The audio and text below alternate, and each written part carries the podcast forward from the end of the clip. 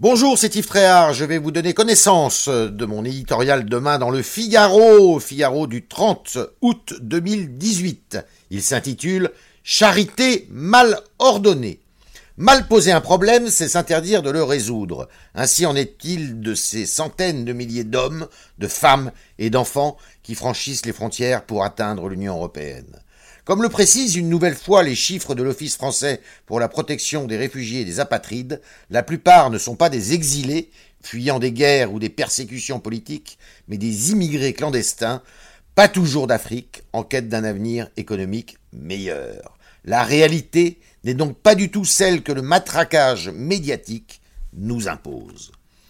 Depuis le 1er janvier, Albanais, Ivoiriens, Guinéens, Géorgiens et Arméniens ont été parmi les plus nombreux à frapper à notre porte. Ils ont réclamé un droit d'asile dont ils ont contribué à faire exploser le nombre de demandes de 17% par rapport à un début d'année 2017 qui avait déjà battu un record.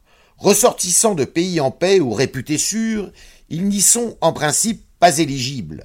Mais notre complaisance leur permet de tenter leur chance pour disparaître dans le long labyrinthe des procédures d'examen des dossiers. Déboutés dans leur grande majorité, ils s'évaporent ensuite dans la nature, faute de pouvoir être immédiatement raccompagnés dans leur pays.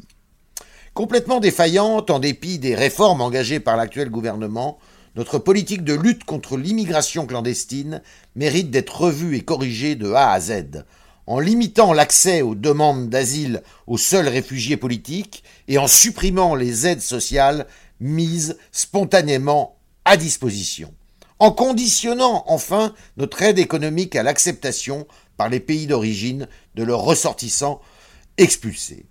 Décidé à lutter contre la vague des partis anti-émigrants, Emmanuel Macron prêchera dans le désert aussi longtemps qu'il ne remédiera pas à la charité mal ordonnée qui règne en France et en Europe.